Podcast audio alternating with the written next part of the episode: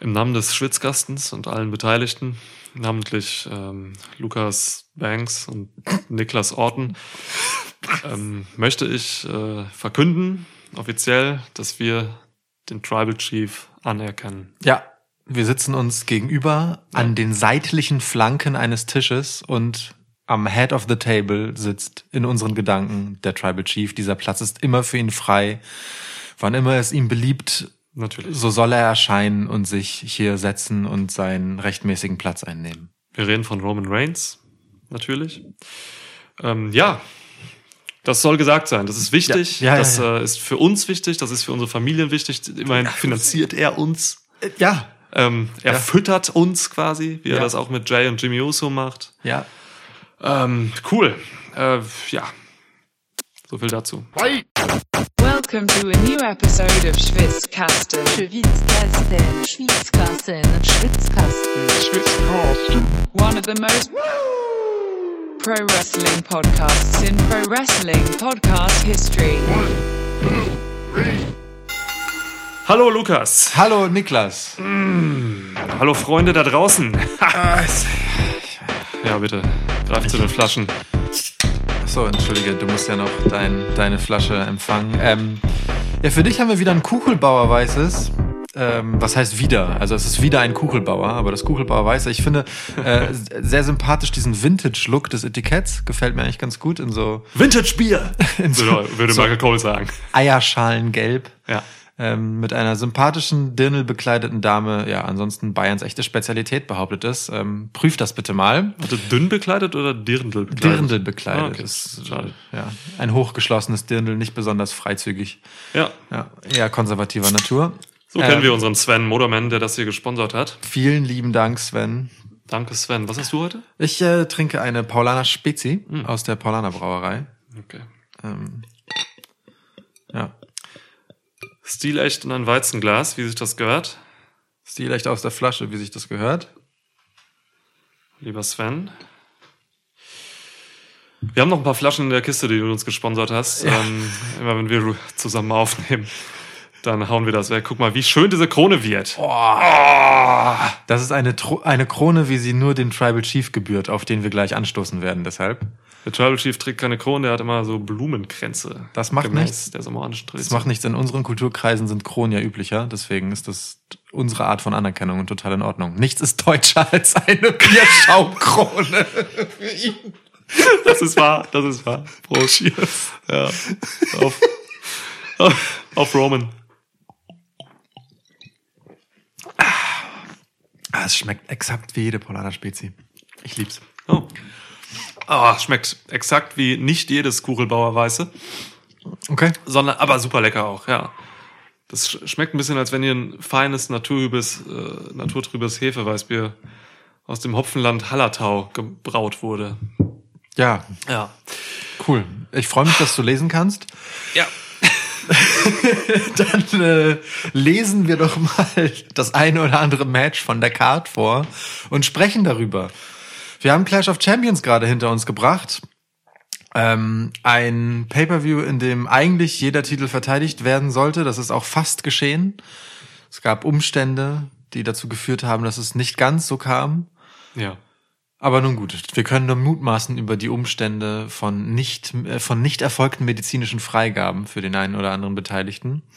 Ähm, aber wenn es das ist, was wir denken, nämlich der Corona-Ausbruch, den es im Performance Center wohl gibt, ähm, der aber, glaube ich, irgendeinen Backstage-Worker betrifft und niemanden, äh, niemand, der wrestelt. Mhm. Aber äh, wenn ich das richtig erinnere, dann ist das gesamte Performance Center beziehungsweise alle, die dort sind, unter Quarantäne gestellt und dürfen nicht an äh, Events im Amway Center, also im WWE Thunderdome teilnehmen.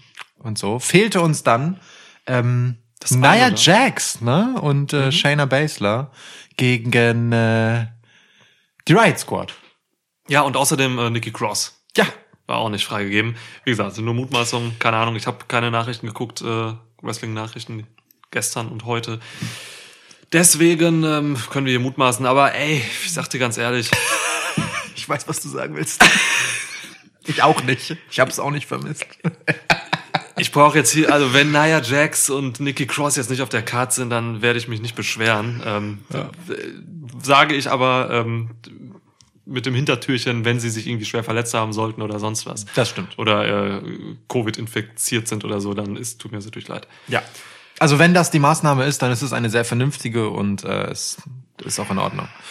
So, gut. Wir hatten aber trotzdem genug Matches bei Clash of Champions. Ähm.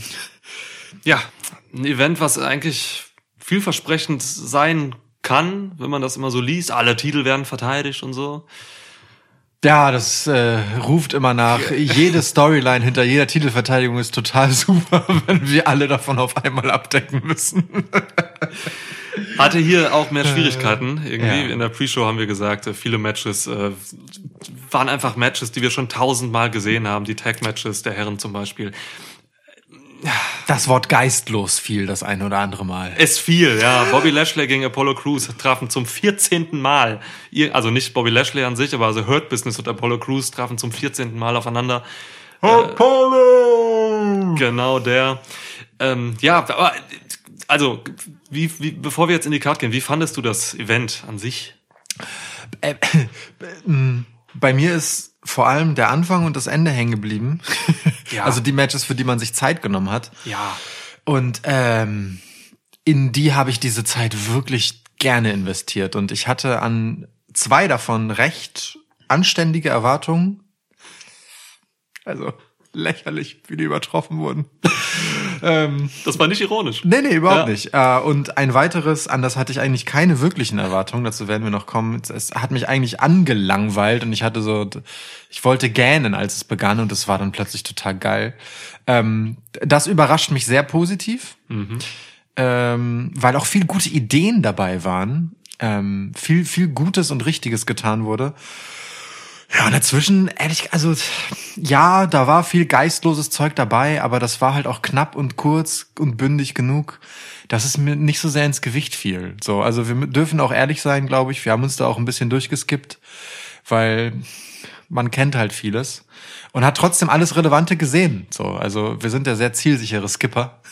ja. Und ähm, da gab's nicht so viel zu verpassen. Das ist äh, für das, was hier angesetzt war, ist eine Menge bei rausgekommen. Ich bin positiv überrascht insgesamt, ja. Vielleicht lädt äh, der Tribal Chief uns ja auch ähm, auf die samoanischen Inseln ein. Dann können wir da als gute Skipper auch hinschippern. Danke, danke, ja. Kein Problem, gerne. Mache ich immer gerne. Ähm, ja, Cheers. Stoßen. Ja, Cheers. Das hast du verdient, wirklich. hört, hört. Ey, ich stimme dir total ah. zu. Äh, das haben wir ja auch, als wir es eben zusammen geguckt haben, heute ist Montag, ähm, da haben wir das ja auch einfach schon so kommuniziert, dass einfach der Mittelteil dieses Events völlig belanglos war in jeder Hinsicht. Äh, also auch mein Investment da emotional und so war, lief gegen null. Das waren aber auch alles Matches unter zehn Minuten, also weit unter zehn Minuten zum Teil. Von daher war das völlig okay, kann man dann so machen. Und ja, genau, der Anfang und das Ende, puh, also gerade so drei Matches würde ich rausnehmen, die wirklich mich richtig umgehauen haben. Ja. Und eben diese eine Überraschung, die du eben schon angeteasert hast, ging mir genauso. War ein Match, zu dem kommen wir später, auf, wo ich keine großen Erwartungen hatte. Und es war mega. Ja. Ja, und dann hatten wir wirklich das Finale mit Roman Reigns. Ey, meine heilige Scheiße. Um Hilfe. Ich war selten. Ich erinnere mich nicht, wann ich das letzte Mal bei einem WWE Pay-Per-View so tief in einem Match drin war. Emotional, mit jeder Pore. Ich habe wirklich Gänsehaut es gehabt. Es gab, also das ist jetzt kein Witz, ne? Man benutzt das, dieses Gänsehaut-Ding ja auch immer gerne mal so als als Floskel. Aber es gab wirklich diesen ja. Moment, an dem äh, mein Sichtfeld einfach gestört wurde davon, dass Niklas mir halt einfach seinen Arm, seinen entblößten Arm so ja. vor die Augen reicht, um mir zu zeigen, dass er halt einfach wirklich Gänsehaut ja. hat. Und meine heilige Scheiße hattest du eine Gänsehaut. Und zwar nur, weil Roman Reigns geguckt hat, als würde er Jay Uso einfach wirklich überhaupt gar nicht auch nur in der Nähe der Spitze des Tisches sitzen lassen. Schön. Ja. Das war, wow. Aber da kommen wir später zu. Ich freue mich, wenn wir über das Main Event reden. Ja. Ich freue mich, wenn wir über Roman reden und über Jay auch, der ja absolut nicht unter den Tisch fallen wird. Dann cheers. Ja, oh, war, stark. Ja, stark. War stark. Ei, ei, ei. Mhm. Das wird eine gute Runde. ja, Tischmetaphern durchziehen ist heute aber sinnvoll. Dann macht das auch mit dem Anstoßen Sinn und so. Ist ja, gut, ist gut. Ja. Lass es mal als Motiv behalten. Wir ja. haben das bestimmt gleich vergessen. Mit Sicherheit. Okay, komm, erste Match. Ja. Main Card. Ach so, ja, ne? Äh, Kickoff-Show, die Stars, ja, natürlich Cesaro Nakamura verteidigen, cool. Ja, ja. So. Das erste große Highlight ist direkt der Einstieg. Ein klassisches Einstiegsmatch tatsächlich. Äh, nämlich nehmen wir doch einfach die spektakuläre Stipulation und stellen sie an den Anfang, dann sind auch alle wach. Ja.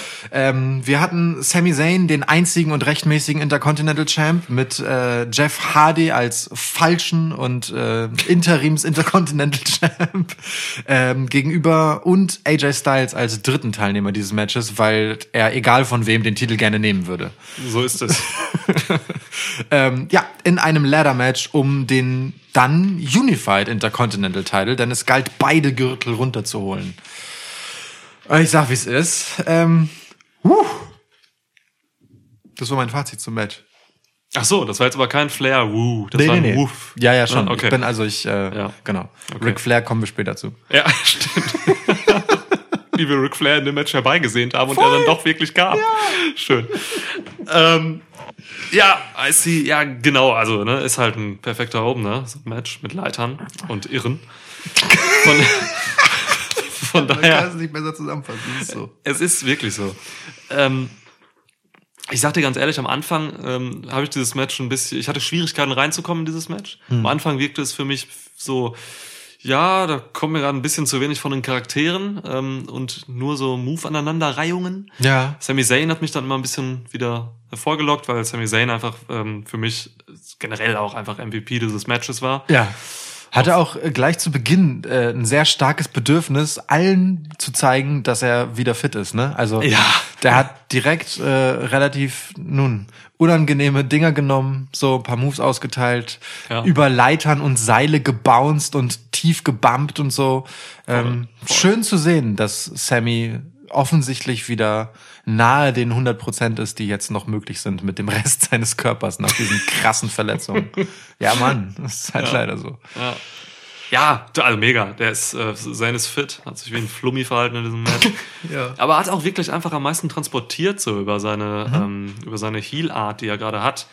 So der clevere, nervige, ähm, freche Befreier. Befreier, ja.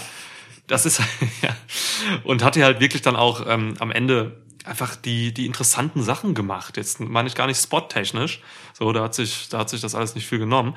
Aber wirklich einfach so, was er mit seinem Charakter gemacht hat. Das hat mhm. mich hier überzeugt. Das hat mir dieses Match dann im Endeffekt interessant gemacht. Ähm, ja, ähm, von AJ hätte ich ein bisschen mehr erwartet, sage ich dir ganz offen. Einfach ja. so von seiner Präsenz her. Ja. Das ist AJ Styles, so, ne, der äh, muss eigentlich jedem Match seinen Stempel aufdrücken. Das hat er hier nicht so gut geschafft. Findest du? Ich fand's okay. Also äh, er hatte schon die Aufgabe, derjenige zu sein, der über weite Strecken das Match dominiert. Das hat er auch getan. Hm. Ähm, aber ja, also gut, er hatte jetzt nicht die spektakulären Spots. Ne? Da hat sich Hardy einfach einen äh, stabilen, beinahe Selbstmord vorgenommen. Mehrmals. Klassisch, klassischer Couleur. Mehrmals. Ja, einer blieb besonders hängen. Ähm, ja, weil er hängen blieb. ja, ja, auch das stimmt. Ähm, und Sami Zayn war dann letztendlich der, der clevere. Da blieb AJ Styles im Prinzip nur die Rolle als ernsthafter Wrestler in dem Match. Und die hat er doch ganz gut ausgefüllt. Stimmt, er hat einen Suplex gemacht ja, gegen. Sami Zayn. Einfach so, mal ein ja. paar Wrestling-Moves gezeigt. Ja. Ist auch okay, finde ich.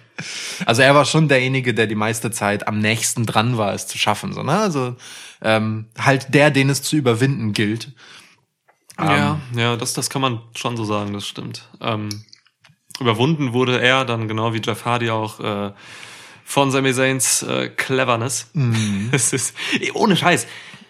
Jeff Hardy muss doch jetzt langsam mal dieses Ohrloch stopfen. Er verliert deswegen Matches. Ohne Scheiß, ja. Gegen Randy Orton schon der Fehde letztes Jahr passiert. Ja.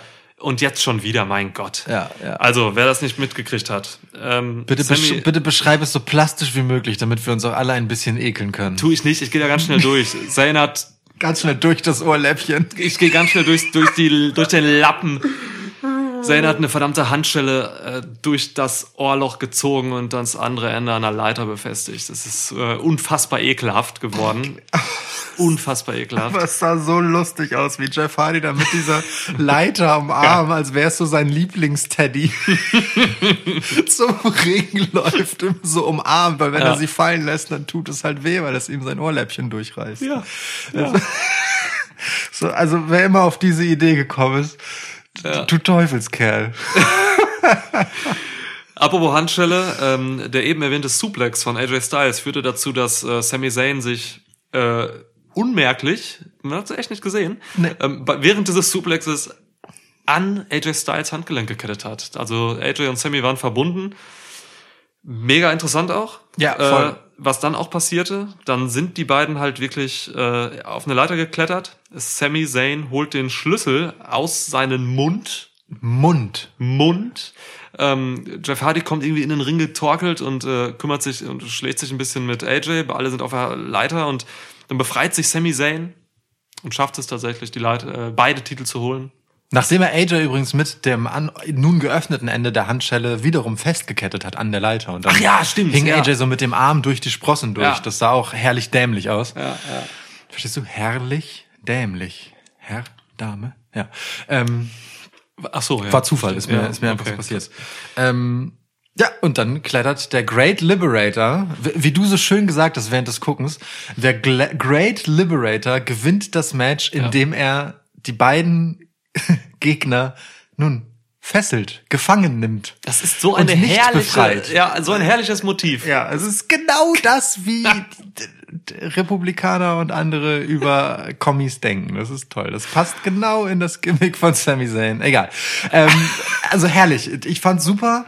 Äh, Sami Zayn klettert dann mit einem Grinsen sondergleichen ja. äh, nach oben und nimmt sich beide Gürtel und ist nun der Unified Intercontinental Champion genauso wie wir es uns gewünscht haben, ähm, ja. das, er wird es uns mit Vergnügen auf die Nase binden. Schön.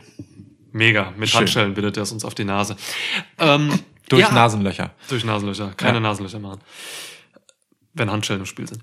Ähm, okay. Ja, also ey, gutes, innovatives Match. Die waren ein paar Sachen drin, ähm, die es vorher so noch nicht gab. Und das ist alles, was man 2020 von einem Leitermatch erwarten kann. Es gab nämlich schon etliche und ja das Schlimmste, was passieren kann, sind Leitermatches, wo man nachher sagt, das habe ich doch alles schon gesehen. Und selbst der Moment, den man schon gesehen hat, nämlich Jeff Hardy, der von einer absurd hohen Leiter mhm. einen Swanton Bomb äh, durch einen Gegner, der vor ihm auf einer anderen quergespannten Leiter ja, durchmacht. Sammy war's, ja. Ja. Ähm, du, das äh, gucke ich mir ähm, gerne ist ein Wort, das ich hier nur widerwillig benutze, aber doch, ich habe es mir gerne angesehen, denn es war perfekt. Es war wirklich Poetry in Motion. Alles daran war perfekt. Ja, Poetry in Motion gab es später auch noch von Jeff Hardy mal irgendwann. So, so heißt ja auch sein Move. Dieser eine, wo er so anspringt. Ja, ja ist gut. Okay, cool. Längste Match des Abends kann man machen. Vielleicht hätten drei, vier Minuten weniger es auch getan, aber ich will mich nicht beschweren. Wirklich nicht, ja. Oh, übrigens viel zu früh äh, der Helluva-Kick von einem heran ja. sich beamenden, also aus dem Nichts kommenden Sami Zayn ja. äh, an die Wange von äh, Jeff Hardy, dessen Gesicht übrigens aussah, als wäre es aus Porzellan. Ähm, also geil genommen, sah, sah wirklich geil aus. Äh, mein, meine Liebeserklärung an den Helluva-Kick habe ich ja schon im Pre-Show-Podcast hinterlassen. Ja. Auch hier wurde ich nicht enttäuscht. Schön. Sehr schön. Schönes Match, wirklich. Ja, können wir nicht über das nächste sagen, meiner Meinung nach. ja. Raw Women's Title. Äh, Asuka verteidigt gegen Selina Vega, sieben Minuten. Ja. Die langsamsten sieben Minuten, die ich seit langem gesehen habe. Ja, du. Also ich habe noch beim Rauskommen zu dir gesagt, ähm, beim Rauskommen, als Selina Vega rauskommt, habe ich zu dir gesagt, Ey du, wenn Selina Vega ein Kopf größer wäre, wäre die bei WWE mit Sicherheit schon Titelträgerin. Egal wie sie im Ring ist, hast du gesagt. Egal wie sie im Ring ist, davon würde ich jetzt Abstand nehmen. Selina Vega ist tatsächlich ähm, offensichtlich, wie ich finde, nicht ansatzweise bereit für äh, Pay-per-view-Matches. Ja. Das ist zu wenig, was da kommt. So, ich habe sie sogar wirklich besser in Erinnerung. Ja, ich auch. Ich gefühlt war die vor zwei Jahren, wo sie ja auch schon mal einzelne Matches hatte und so besser als jetzt. Das ist keine Ahnung, ey, was da komisch läuft. Das ist zu wenig in jeder Hinsicht. Also auch Asuka, die sich wirklich, wirklich, wirklich wie kaum eine andere auf ihre Gegnerinnen einstellen kann eigentlich, weil Asuka einfach so gut ist kam mir nicht mit Selina Vega klar. Was nicht an Asuka liegt, was an Selina liegt. Also es gab ganz viele Stellen, wo Asuka irgendwie auf Selina wartet. Dann sieht man genau, wie die Mimik von Asuka ein bisschen wegbricht, weil das ist sie nicht gewöhnt, dass sie da irgendwie gerade wirklich äh, in den Seilen hängt. So. Ja. Und ja. Da, nein, nein, nein, die Moves kommen nicht. Das ist keine gute, das sind keine guten Basics, die Selina da ansetzt. Also wie sie ihre ihre Holds hält und ähm, die Strikes zählt oder austeilt. Das ist zu wenig. Es ist äh, auch ganz eklatant zu sehen im Cover. Du hast dich heillos über ein Cover aufgeregt ja, klar. im Match. Ja. Und ähm, es war nicht mal das Einzige. Ne? Also ähm, man sieht dann so richtig schön, wie Selina halt hingeht und mit ihrem zierlichen Körper zwar das Bein einhakt, aber das überhaupt nicht benutzt. Also ich meine, man macht das ja, um letztendlich mehr Leverage auf die Schultern drauf zu kriegen. Aber ja. sie rollt sich dann halt nicht ein, rüber über die Gegnerin Asuka in dem Fall, sondern liegt ihr einfach auf dem Bauch und winkelt das Bein an. Das bringt halt genau gar nichts. Also es unterstützt das Cover einfach in keiner Hinsicht und macht es genauso leicht, wie wenn du es nicht tun würdest, auszukicken. Das ist einfach Unfug. Und ähm, das ist schon schwer mit anzuschauen, äh, wenn wir es halt mit Asuka als Raw Women's Champ zu tun haben, mhm. ne? die halt wirklich mit allen Wassern, die es auf der ganzen Welt gibt und selbst den dreckigen gewaschen ist. okay. ja. Ähm, ja. ja. Den das, Grünen. Oh ja, vor allem den Grünen. Ja. Den, das, also es war wirklich echt schwer anzusehen. Ich habe meine Notiz zu dem Match, äh, meine erste Notiz ist Selina Ja. Äh, und ich habe dann das Naja konnte ich nicht mehr standhalten, weil Naja ist mhm. einfach äh, schon zu euphemistisch. Ja, ist schade. Selina kann halt alles andere äh, gut, was nicht im Ring stattfindet. Ja. Äh, so, ähm, ich bitte hol sie wieder als Wrestler, äh, als Managerin irgendwie irgendwie rein. So, ähm, die macht das seit zehn Jahren. Damals bei TNA als Sarita noch die Knockouts Tag Team Titles gewonnen. Rosita. Rosita. Mit Sarita. Mit Sarita, ja. So. Ja, ja Sarita, Rosita. Hauptsache ähm, Ita. Deswegen eigentlich, wenn sie jetzt ein gewisses Talent hätte, so, und dass das noch gut werden kann, dann hätte das jetzt irgendwann auch schon mal durchbrechen müssen, so. Mhm. Zehn Jahre ist jetzt durchaus eine Zeit, wo man mehr erwarten kann. Schade. Ja. Schade, schade. Schade auch für Asuka, schade für den Raw Women's Title. Ähm, von diesen sieben Minuten Match waren sechs zu viel. Ja. Und dann ja. gab es noch ein Post-Match, verdammt. Also Asuka hat natürlich gewonnen. Ähm, es gab noch ein Post-Match-Geschrei was mich völlig kalt gelassen hat. Äh, äh, weiß nicht, wie es dir da ging. Ähm, meine, auch hier möchte ich kurz meine Notizen zitieren, denn ich kann es nicht besser auf den Punkt bringen, als mit diesen drei Worten, die ich dazu notiert habe.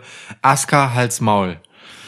Also, Entschuldigung, es tut mir wirklich leid, aber es war ein fürchterliches Interview, in dem sich Aska irgendwie positive, unglaubwürdige Worte über die Darstellung von ja, Selena ja. Vega abgerungen hat. Ja, ähm, gerungen erstens mit der Sprache, wie sie das leider immer tut ja. was halt so ist und dann aber auch gerungen, weil also ich hab, ich hab, ich hab schon das Gefühl gehabt zu sehen, dass sie das gerade einfach auch nicht so richtig so meinen kann, wie sie soll. Ähm, ja. Dann kommt Selina zurück äh, und macht nun das, was sie am besten kann letztendlich, nämlich Character Work. So, ähm, täuscht sozusagen äh, eine respektvolle Geste. Nein, sie macht eine respektvolle Geste Asuka gegenüber, nur um ihr dann einen Tritt zu verpassen und ja. sie nochmal zu attackieren ähm, und droht uns damit ein weiteres Match an. Ich habe Angst. Es gibt halt einfach keine anderen, äh, die, die, die man dafür gerade nimmt für solche Spots äh, gegen Asuka. Also mit Asuka ist es schwierig, Fäden zu haben, aufzubauen, mhm. äh, weil man sie als Gegnerin tragen muss, diese Fäden, da Asuka nicht spricht oder nicht, nicht sprechen, sprechen sollte. Kann, nicht ja. sprechen sollte. Ja. Ja. Es ist wirklich schwierig. Wir haben uns in der Pre-Show über Askas Darstellung zu Genüge aufgeregt. Wer das hören will, höre sich die nochmal an. Warum habt ihr unsere Preview nicht gehört? Soll das? Doof. ähm, ja. Deswegen will ich das jetzt nicht nochmal alles ausführen, so. Aber ja, diese, diese Aska ist nicht ansatzweise die Aska, die wir uns wünschen. Ja. Selina Vega ist nicht ansatzweise die Selina Vega gerade im Ring, die wir uns wünschen. Ja.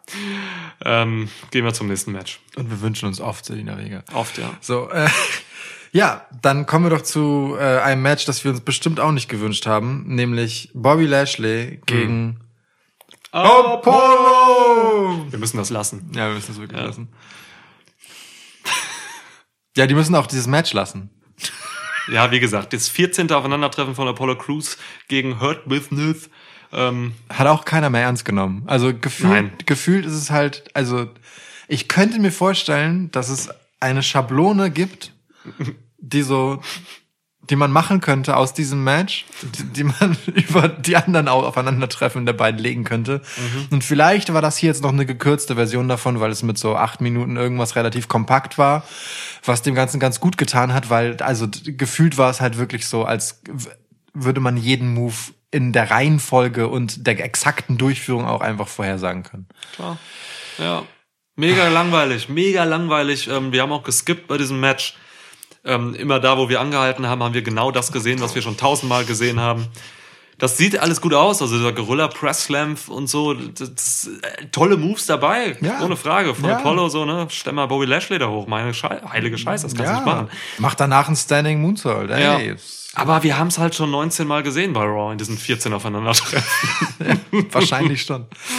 Deswegen, ja. also, ne, hier war jetzt nichts zu holen mehr. Ähm, es gab ein Thumb to the Ass. bei diesem, äh, was ist das, so ein, so ein One-Armed ähm, Powerbomb von Bobby Lashley. Er hatte seinen Daumen richtig tief im Arsch von Apollo. ähm, hat damit das extra Leverage noch bekommen. Ja. Das war das, was äh, mir hängen blieb. Ähm, mein persönliches Highlight des Matches war MVPs Einstecktuch, auf dem Dollarnoten abgedruckt waren. ja. das ist schön. Ja. Business is booming. Business booming, ja. Hurt Business, wie gesagt, liebe ich weiterhin. Ähm, ich freue mich darauf, sie bei Raw zu sehen. Äh, jetzt will ich aber auch bei Pay-Per-Views irgendwie ein gutes, interessantes Showing von denen haben. Ja, ja. In welcher Form auch immer. Der nächste ist wahrscheinlich Ricochet. Wir haben auch noch zehn Matches jetzt gegen Shelton Benjamin. In den nächsten drei Wochen. Na, wir haben jetzt erstmal Retribution. Naja, stimmt. Ja. Okay. Tiba, ich weiß, ich habe nicht äh, kontrolliert, was Tiba äh, nach dem ganzen Ding jetzt getwittert hat. Da wird sicherlich einiges Großartiges dabei sein. Ich habe mich das ganze Wochenende lang bei Twitter nur mit äh, Retribution beschäftigt. Göttlich. Wir haben sich äh, völlig alberne Social Media Accounts gemacht und machen jetzt Twitter unsicher. Haben ja. dann eine Erklärung abgegeben. Ich habe mich weggeschmissen, wirklich. Gott, ja. So. Mace hat Twitter gehackt. Da sind jetzt überall so tausende von Sonderzeichen überall. Ja. Ja, das kann nur Mace. Amazing. Street Profits Puh, ja. gegen Andrade und Angel Garza. Auch schon 20 Mal gesehen, wirklich. Das ist auch äh, eben, wie wir in der Pre-Show auch gesagt haben, eines dieser Matches, die es einfach schon so oft gab, weil es einfach nichts anderes gibt in diesen Tech Divisions. Verdammte Scheiße. Ja, acht ja. Minuten. Lukas, hätte dieses Match länger gehen sollen? Ja, ziemlich sicher hätte es das, wenn sich nicht Angel Garza verletzt hätte. Mhm. Nach einem Knie gegen Andrade. Ne, Quatsch, das ist ja Unfug. Nach einem Knie gegen Montez Ford ähm, hat er sich so ganz, so ganz seltsam sein linkes Bein nach oben gestreckt und äh, eine kurze Unterredung mit dem Ref gehabt, der danach auch die X-Geste mit den Armen gemacht hat. Das heißt, äh, da, dann kam erst der Schnitt weg.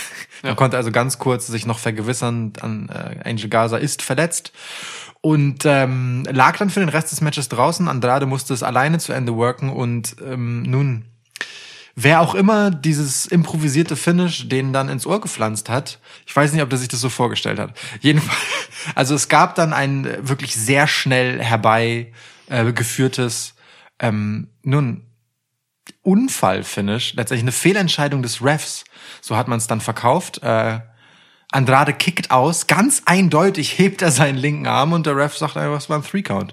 Angelo Dawkins äh, als Covernder ist äh, ein bisschen überfordert damit, wie das jetzt passiert ist. Keine Ahnung, ob er die Verletzung ja. nicht mitbekommen hat. Ja. Ähm, ja, und dann wird einfach das Match für beendet erklärt. Ganz interessant aber eigentlich, weil nun hat man ein Gesprächsthema, nämlich, und man hat es in mehreren Wiederholungen gezeigt, dass das eigentlich gar kein Sieg war und kann so ein bisschen drüber hinweggehen, dass das Match so schnell und abrupt endete und muss nicht über Angel Gazas Verletzung reden. Eigentlich ganz, clever, aber trotzdem scheiße gemacht, weil es sah wirklich gar nicht so aus, als könnte man diesen Fehler machen. Nicht als erfahrener Ref. So, nee. ne? ähm, ja, also das ist eine, ist eine Theorie von dir. Ja, ja, klar. Nicht natürlich. so, dass es Fakt ist, dass es so genau intentioniert war, aber wenn das stimmt, was du sagst, dann wäre das echt total clever, weil tatsächlich auch die Kommentatoren haben das total so gesellt, ja. dass man im Endeffekt nicht über die Verletzung gesprochen hat von Gaza, sondern nur über dieses äh, kontroverse Kickout-Segment. Ähm, Andrade hätte dann aber tatsächlich noch ein, weiß ich, ein bisschen knapper auf jeden mm. Fall auch irgendwie rauskicken müssen, dass es wirklich so aussehen könnte, als wenn das jetzt ein Three-Count war. Ja. So war es ein gerade mal zwei, äh, Two-Count. So. Also ich tippe mal, ja. der, der Ref hat es halt aufs Ohr bekommen so und hat es durchgezogen und mhm. weder Andrade wusste, was er tun soll, noch Angelo Dawkins wusste, dass es passieren wird, weil so sahen die beiden nicht aus. Ja, das kann sein. Aber er hat halt sein Ding gemacht äh, in dem Moment so. Das, das kann ich mir schon vorstellen. Ja.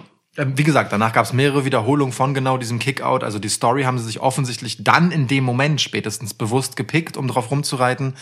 Warum man dann allerdings als Regie nochmal eine Kameraeinstellung zeigt, in der man halt sieht, dass Angel Gaza draußen behandelt wird, vielleicht auch ein bisschen ärgerlich. Aber ist nicht der einzige Moment, ehrlicherweise, in dem die Regie sich hier so ein paar blöde Schnitte einfach geleistet hat. Auf so Moves, die dadurch nicht mehr so gut aussahen wie beim ersten Mal und so. Das ja. gab es an mehreren Stellen im ganzen Event. Eigentlich schade, denn ansonsten Camera Work und so, da, hat uns an mehreren Stellen fröhlich jauchzend lassen. Ähm, es, naja. es gab so einzelne Stellen, da war die Kamera halt echt gut, hat ganz tolle Sachen gemacht. Es gab Stellen, wie du sagst, die waren gar nicht gut, die haben was von dem Ding weggenommen. Grundsätzlich ja. ähm, bin ich der Meinung, dass WWE viel zu viele Schnitte macht in den Matches. Hm. Grundsätzlich. Das ist, äh, das ist, für mich ist das ein Problem, weil das ähm, vom Wrestling-Geschehen wegführt. Das führt mich immer das weg. Also es gibt so einzelne Matches, da haben sie wirklich ein Schnittgewitter angesetzt mittlerweile. Damit kann ich nicht so viel anfangen. Ähm, da mag ich dann doch lieber diese ruhigen Kameras. Aber dafür muss der Fokus dann halt auch krass auf dem Wrestlerischen liegen, so. Ja. Und das ist halt nicht immer gegeben in jedem WWE-Match. Ja. Und deswegen arbeitet man da wahrscheinlich mit so vielen Schnitten. Ja. Gibt sich ja auch ab. Ne? Also äh, kann mir auch vorstellen, dass es einfach eine bewusste Entscheidung ist, um es ein bisschen Actionfilmmäßiger zu haben. Die Gründe sind bestimmt, so. die, die sind da, ja. ja. ja. Ah, ich habe da gar nicht so das Problem. Mir fällt das gar nicht so auf. Mir fällt das immer nur in Momenten auf, wo es halt dem Ganzen zuwiderläuft, ehrlich gesagt. Ansonsten berieselt mich das halt einfach so. Wenn ich drüber nachdenke, dann sehe ich, was du meinst auf jeden Fall, aber in dem Moment nehme ich das gar nicht so wahr. Mir fällt das gerade auf, weil ich halt parallel jeden Tag New Japan Pro Wrestling ja, ja. Und dann hast du natürlich das krasse. Kontastprogramm. ja, das, ist, das sind zwei Kameras so, weißt du? Das mhm. ist halt ähm, und äh, die müssen halt dann auch bei dem Produkt müssen die auch dann bei den Wrestlern bleiben und dürfen ja nicht zu hektisch sein. So. Klar, es sind zwei verschiedene Produkte, aber deswegen fällt mir der Kontrast jetzt wirklich auf. Das ja. ist mehr als nachvollziehbar, ja. Ja. Nun gut. Guck ähm, das G1 Climax. Okay. Äh, ja, also, ähm, wir haben die Street Profits als Sieger, die gehen mit den Titeln hier nach Hause. Keine Ahnung, wie das Ganze hätte ausgehen sollen, wenn ja. äh, das mit der Verletzung nicht passiert wäre. Die Tatsache, dass es genau dieses Finish gab, deutet für mich darauf hin, dass man die Fehde, sobald man kann, fortsetzt, um diesen Fehler zu bereinigen und dass Andrade und Gaza hier eigentlich als Sieger hätten rausgehen sollen. Und bitte so hätte ich es auch gerne. Danke. Mir ist das alles egal mit den Tech Divisions. Das noch, weiß immer ich. noch, immer noch. Aber die können Andrade und Gaza nicht egal sein. Nein, sind sie nicht, aber ich will sie dann doch als Singles Wrestler. Das verstehe ich, aber ich will sie auch wieder mit Selina Vega übrigens haben. Ja. Und sie hat ja an diesem Abend alle Gründe geliefert, dass wir das wieder kriegen sollen. ja. ja. Schade. Okay, nächstes Match. Ja. Äh, Asuka gegen Bailey. Truth gegen Drew Gulak. Oh, bitte. Oh, bitte. Ja, okay. Also auch der 24-7-Title hat zweimal den Besitzer gewechselt. Einmal von R-Truth zu Drew Gulak und wieder zurück. Vielen Dank. So, dann hatten wir Bailey eigentlich gegen Nikki Cross angesetzt. Nikki Cross konnte nicht antreten. Bailey freut sich sehr darüber, mhm. ähm, spricht eine spontane Open Challenge aus, nur um gleich wieder Ding Dong die Tür zuzumachen. Ähm, und als sie sich als Siegerin feiern lassen will, da ertönt Askas Musik und wir haben wieder einen Doppelmatch-Abend von Aska. Wie oft jetzt Aska einfach bei Pay-Per-Views zweimal zu Werke ging in den letzten Monaten. Das ist, ist schon irre.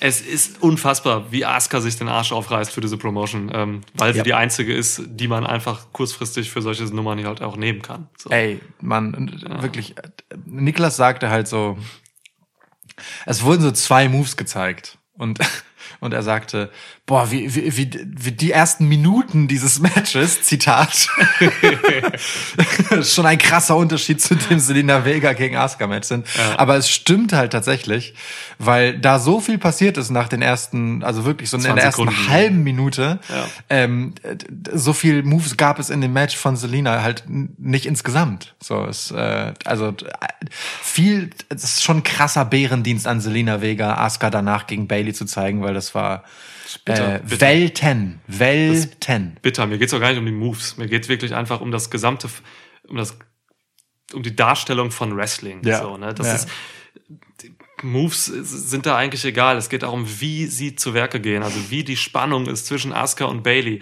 Da ist so viel Intensität drin. Bei einem Match, was überhaupt keine Story gerade hat oder so. Es ist, ist, ja wirklich ein spontan angesetztes Match, ja. weil Nikki Cross ausgefallen ist. Und wir hatten ja aber sofort einfach ähm, ein Showing dieser beiden zusammen, das den Zuschauer reingerissen hat. So, das ja. ist einfach eine Qualität, die eben da ist, weil diese beiden Wrestlerinnen eben Qualität haben.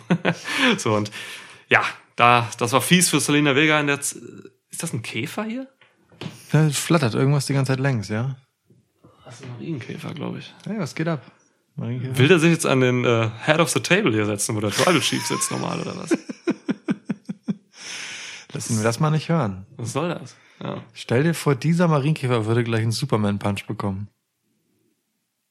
Tierrettung im Schwitzkasten, live. Komm, komm, ich bring die raus, mach mal live. Alles klar. Das vermarkten wir hier. Ähm, ich nehme jetzt mal einen Undisputed Era, Era Krug, Krug. Das kann ich bezeugen. Stülpe ihn über. Oh, boah, was Festes eigentlich. Ja. Das ist nicht cool mit dem Zebra. Warte, du kannst hier mein Notizbuch nehmen. Nee, warte, warte. Ah, ich hab, ich hab. Ja, hast du ihn? Sehr ihn. gut. Oh. oh, ich hab ihn hier drin. Ich so, wir haben jetzt also den Marienkäfer ja. im Undisputed Era Krug. Willst du ihm mal einen Namen geben? Ähm, du musst weiter kommentieren. Joaquin. Unser Marienkäfer Joaquin wird nun zum Balkon rausgetragen. Also man kann, ich finde es okay, dass Niklas das jetzt als Rettung verkauft. In Wirklichkeit schmeißen wir den Bastard hier halt raus, weil er sich an den gottverdammten Head of the Table setzen wollte. Ne? Also wollen wir jetzt auch mal die Kirche im Dorf lassen. Oh, er lebt. Ja, ja alles klar. Ist, ist er nochmal noch mal davon gekommen, Joaquin. Er liegt auf dem Balkon, Sofa. Ich habe ein Sofa auf dem Balkon. Ja, und suhlt sich da ja. in seiner eigenen Marienkäfrigkeit. Ja. Krass, er kam auch wirklich jetzt gerade, Joaquin ist, ist wahrscheinlich Spanier, ne? Er kam jetzt auch, als wir über Andrade und Gaza gesprochen haben. Ja, der flatterte da schon äh, beim Selina-Match ja. bisschen rum. Ach so, krass. Also er scheint wirklich so bei Latino-Themen ja. äh, positiv zu reagieren. Ja. Joaquin. Joaquin. Wo waren wir? Ähm, wir waren bei Bailey gegen Asuka und wie viel besser das war. Genau. Ähm, ja. Bailey hat halt so dreieinhalb Minuten Match oder was das war hier gebraucht, um einfach wieder kurz einmal aufzufächern, was sie alles gerade großartig macht. Ja. Ihre Fehde mit Michael Cole ist die vielleicht beste im Wrestling. es ist wirklich, es ist so ja. lustig, ja. Wie, wie unvermittelt aus dem Nichts sie ihn einfach dafür, einfach nur dafür angeht, dass er ihren Namen gesagt hat oder so. Es ist herrlich. Ähm, es war schön. Also äh, Bailey hat auch sofort gezeigt, dass sie zum Beispiel das Match gegen Selena Vega gesehen hat, weil sie einfach die Schwachstelle, die sich dort aufgetan hat, nämlich der, ich glaube, linke Arm von Asuka angegangen ist. Ja. Das haben nicht mal die Kommentatoren bemerkt. Ohne Scheiß. Sie haben nicht, weißt du, uns fällt das sofort auf. Und Corey Graves und Michael Cole sind so in ihrem Siff da drin. in ihrem Siff. Wirklich. Sie haben Vince McMahon auf dem Ohr und oh, keine Ahnung, sind mehr damit beschäftigt, ihre Phrasen runterzuratschen, ja. anstatt wirklich da mal ein improvisiertes Match, und das war halt hier, kannst du mir nicht erzählen, aber das war hundertprozentig improvisiert hier, ganz vieles, ähm, als das irgendwie zu beachten und zu benennen. So. Das ist ja. schade. Aber Michael Cole lebt halt in äh, Gegenwart von Bailey in ständiger Angst. Das muss man ihm nachsehen. Das ist von Corey Grace kann man wiederum erwarten, dass er das äh, korrekt einordnet. das ist wahr. Aber nun gut, äh, letztendlich, ähm, das Match wurde dadurch beendet, dass, und das war wieder ein bisschen doof, dass Bailey echt ohne jede Not im Prinzip Asuka mit dem Stuhl angreift. Mhm. So, also es ist nicht so, als hätte Asuka in irgendeinem Moment schon Bailey in der Nähe eines einer Niederlage gehabt gehabt. Also ja. ganz seltsam irgendwie. Aber gut, Bailey hatte halt keinen Bock, wollte einen freien Abend haben. Ähm, Match beendet, kommt Sascha Banks raus, zieht ihr auch nochmal einen mit dem Stuhl über. ja. Hier und da, bisschen hin und her, bisschen äh, Candlestick. Ja, da ja. haben wir unsere Fehde.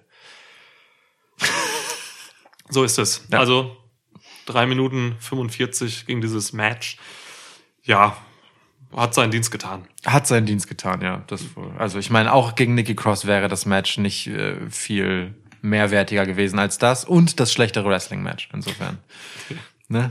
Also auch das wäre nur eine Überbrückung für Sasha Banks Auftritt gewesen. Wir haben dann noch eben beim Gucken ähm, über den Bronzeton von Sasha Banks geredet, die sich heftig eingesprüht hat. Haben wir noch ein kleines Ranking aufgestellt. Ja. Der ähm. äh, äh, größte Spraytan-Abuser bei WWE ist definitiv Triple H in seiner aktiven Karriere. Ich würde vielleicht sogar eher sogar zu Randy Orton tendieren. Randy Orton ist auch krass, aber Triple H, ey Mann, wenn Triple H die Arme gehoben hat, wie seine Achselhöhlen halt immer einfach kreidebleich ja, ja, waren und, und der Rest halt einfach so ja. unglaublich glänzend bronzefarben, wie eine, also wirklich wie eine Bronzestatue. Das war schon, weißt du, als Achselhöhlen aus Kalkstein und den Rest einfach so aus Bronze. Ja. So sah der aus. Ja, ja ähm, wichtiges Ranking, das wir dazwischendurch aufgestellt Vielleicht haben. eines der wichtigsten Schwitzkasten-Rankings ja, aller auf, Zeiten. Im Ranking der wichtigsten Schwitzkasten-Rankings ist das relativ weit oben. Ja. Und äh, ja, unsere liebe Hörer, Hörerin Elena äh, freut sich jetzt gerade wieder über Rankings. Gruß an die Lessmanns. Genau. Ja. Ähm. ah, ähm, ja, gut. Äh, ja, weiter. Weiter. Kommen wir zu einem Match und das können äh, Randy Orton hast du ja gerade schon übergeleitet, wo du vom Bronze da hätten sprachst. wir besser überleiten müssen. Hätten wir, wir hätten schneller über, sein müssen. Ja, oh. da hätten wir wacher sein können. Ja. Aber nun gut, gut. bisschen eingelullt worden. Ja. Ähm, aber pass, weißt du was? Wenn wir die Überleitung schon nicht haben, dann schweifen wir jetzt einfach mal ab und machen nur einen kleinen Schlenker. Ähm, ich habe schon auch, also durch das durch die Abwesenheit von Nikki Cross habe ich schon auch Alexa Bliss vermisst. Wir haben auch in der Pre-Show gar nicht über diese Fiend Alexa Bliss Story gesprochen, ne? Das ist gut. Das ist ein guter Cliffhanger, wenn wir jetzt einfach auch nicht drüber sprechen und sagen, darüber reden wir ein anderen Mal. Würde ich fast so stehen lassen wollen. Ja, wir, wir haben, ja, wir haben in der Pre-Show nicht drüber geredet, weil wir die letzte Go Home Smackdown auch noch drin, auch nicht drin hatten. Ja, das ist richtig. Die war nicht drin, deswegen ja, wäre die da drin gewesen und dann hätten wir wahrscheinlich ohne. Wäre das Thema schon akuter gewesen, ne? So wie es jetzt eigentlich auch ja, relativ. Ja. Aber wir machen, wir lassen einfach, Wir lassen wir das, lassen wir machen das. Zappeln, ja. ja wir lassen sie, wir, wir haben sie so quasi so am Schlawittchen auf unserem Knie liegen. Ja. Es gibt ein Küsschen auf die Stirn, aber dann passiert nichts. Ja.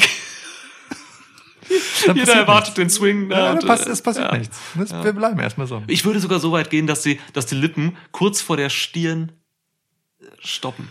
Ja. Dass nicht mal der Kuss zustande kommt. Ja. Ja, so können wir es machen. Okay, cool. Okay, sehr gut.